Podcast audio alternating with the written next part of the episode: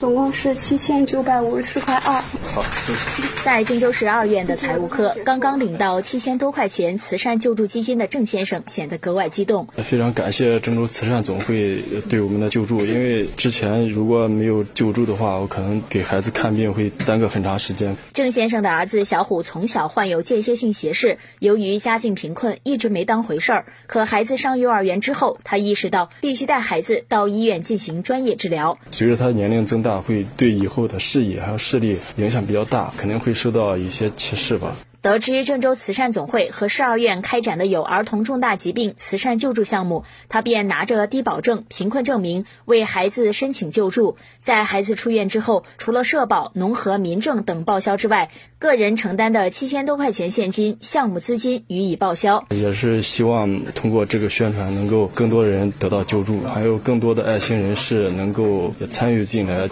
当天，同样还有两个孩子的家长领到了这笔项目资金，受助孩子家长非常感谢二院给这慈善总会给予的帮助。以后我们有能力的话，我们也会尽量帮助我们能帮助到的人。据了解，善行绿橙汁儿童重大疾病慈善救助项目救助的对象为郑州户籍并持有低保证或低收入证、残疾证、二级贫困证明等家庭中的零到十八岁的患者，救助最高限额为每人每年一万元。郑州市二院眼科主任医师熊凤芝，就是一共救治了就儿童眼病，大概是一百九十一例病人，呃，救助资金用了是一百四十多万吧。二零一五年吧，慈善总会能够继续和我们二院合作，救助更多的儿童患者。